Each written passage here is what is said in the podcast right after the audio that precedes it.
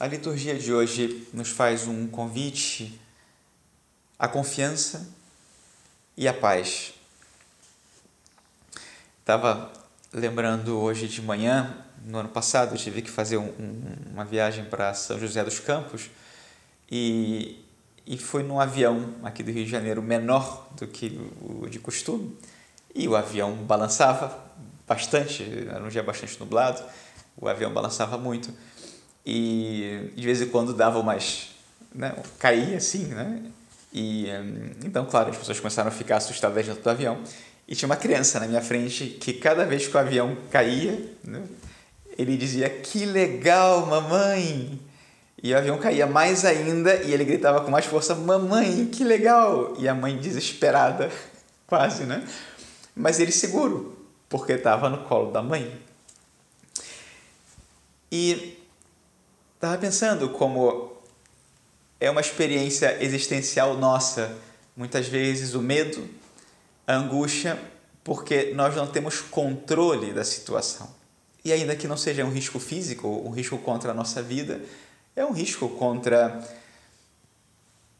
os nossos planos, os nossos gostos, a nossa comodidade, ou muitas vezes até coisas mais sérias, pode ser um risco à nossa imagem. Às vezes temos o medo do fracasso, de perder algo, isso sempre nos preocupa de algum modo. Nós temos períodos de mais sofrimento e, e durante esse período é difícil olhar lá na frente e saber que isso vai passar e que nós vamos sair adiante. Às vezes são situações que parecem sem saída. E especialmente nesses momentos da vida, nós sonhamos com a paz. Nós sonhamos com que esteja tudo bem, que aquilo vai passar. E por mais que nós saibamos que aquilo vai passar, nós experimentamos ainda assim a angústia. Jesus Cristo hoje nos convida a uma atitude que não é precisamente essa, de que vai passar. É mais uma atitude de que eu vou passar por isso. E que com a confiança em Deus, nós sempre vamos adiante. E vejam como Jesus, de alguma maneira, comunica, comunica isso aos discípulos, porque quando veio a calmaria, os discípulos acreditaram em Jesus. Eles disseram: verdadeiramente tu és o Filho de Deus. Mas a bronca de Cristo para Pedro é porque o momento de acreditar era antes, era no meio da tempestade. Ele convidava os discípulos a algo mais, a confiar nele no meio da tribulação. E essa confiança é a que gera em nós o fruto de uma paz inabalável. Às vezes nós queremos ter paz para crer. E o Senhor diz: não. Confia e você vai encontrar essa paz. Hoje, as Escrituras nos falam dessa confiança e dessa paz de várias maneiras. Nós encontramos Elias sobre o monte Horeb, no momento mais difícil da sua vida, porque ele é o único profeta do Senhor que não foi morto por Jezabel e agora Jezabel está perseguindo e ele tem o seu momento de fraqueza, inclusive perde a esperança, mas agora continua fugindo e sobe ao monte que é um monte especial, é o monte de Deus. Ele foi se esconder. E Deus o faz sair. E esse Deus, que no Antigo Testamento é visto como um Deus terrível, de quem não se pode ver a face, se apresenta como um Deus suave. De fato, a imagem eh, da presença de Deus é uma brisa suave. Não é nem uma tempestade, nem um terremoto e nem um fogo. E é esse Deus que canta o salmista no Salmo 84, que nós cantamos hoje, o Senhor nos dará tudo o que é bom. Quero ouvir o que o Senhor irá falar. É a paz que ele vai anunciar. E depois, São Paulo, na sua carta aos Romanos, afirma a sua fé e a sua confiança em Cristo, que é filho de Davi, que é descendente, que é membro do povo de Israel. Esse povo que nesse momento persegue Paulo. Ele é incompreendido Mas o seu sentimento não é jamais de medo, é de confiança e depois é de tristeza. De tristeza por aqueles que não creram no Senhor. É interessante porque quando existe amor, esse amor é capaz de levar à confiança e, portanto, de vencer o medo. Depois, Jesus Cristo no Evangelho, ele mesmo é o símbolo dessa fé e dessa confiança, mas, sobretudo, desse amor, que para nós tem que ser a rocha firme e, com a confiança nele, nós vencemos os nossos medos e as nossas preocupações. Aqui até poderíamos fazer uma reflexão que, comparando com, ou, retomando o, livro do Gênesis, nós encontramos essa cena de Adão e Eva no paraíso e o pecado faz com que eles percam a paz. Então, e percam esse sentido da presença de Deus, eles perdem Deus. E aqui nós encontramos Jesus sobre o monte em oração e faz contraste com os discípulos na barca no meio das suas preocupações e no ativismo. A paz de Jesus subjuga o mar e a tempestade. E os discípulos experimentam, por outro lado, as preocupações e a falta de controle que produzem neles medo e faz com que eles se desesperem e até mesmo vejam fantasmas. No meio do desespero, até Deus, que deveria ser a nossa rocha firme, pode ser para nós um fantasma. E aqui fica evidente esse contraste entre a cena de Gênesis e Jesus Cristo sobre o mar. Cristo diz, Deus diz, Adão e Eva, dominai as criaturas.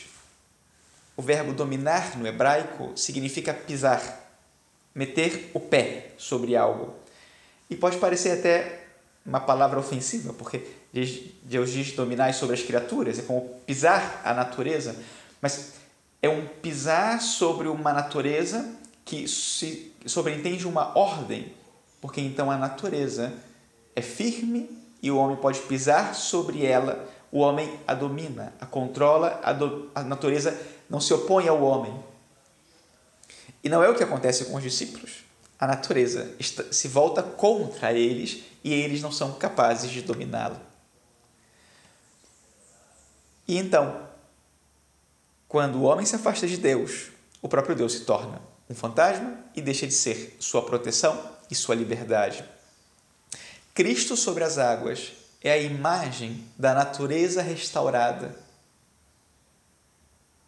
O homem, com o seu coração ordenado, restaurado, até mesmo pode caminhar sobre as águas e não temer a tempestade. Ele não é um homem acometido por preocupações, pelo medo.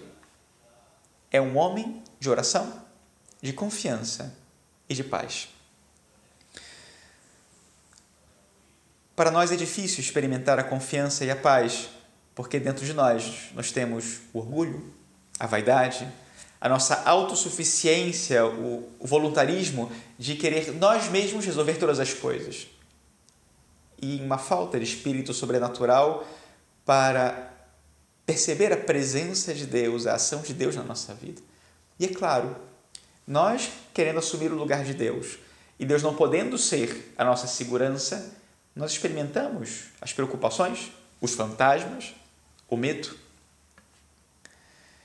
E em lugar de nos ocuparmos com aquilo que é próprio de cada momento, nos preocupamos com aquilo que, quem sabe, se vai chegar, como vai chegar. Nosso Senhor nos ensina que o que inspira e gera confiança é o amor. É sempre o amor. Primeiro é o amor dele, porque quando nós nos sabemos amados por Deus, experimentamos a maior segurança de todos, de todas. Saber que Deus nos ama faz com que saibamos que não tem nada que nós possamos perder, porque esse amor é o que nós mais almejamos na vida. E de fato é interessante, porque todo amor oferece de algum modo uma experiência de proteção. de segurança, até de onipotência, porque o amor sustenta. E era o caso desse menino no avião. O amor da mãe dele o sustenta. Dá a ele a confiança que ele precisa naquele momento. Ele nem intui o medo, ele não tem nem medo porque não tem o que pode acontecer.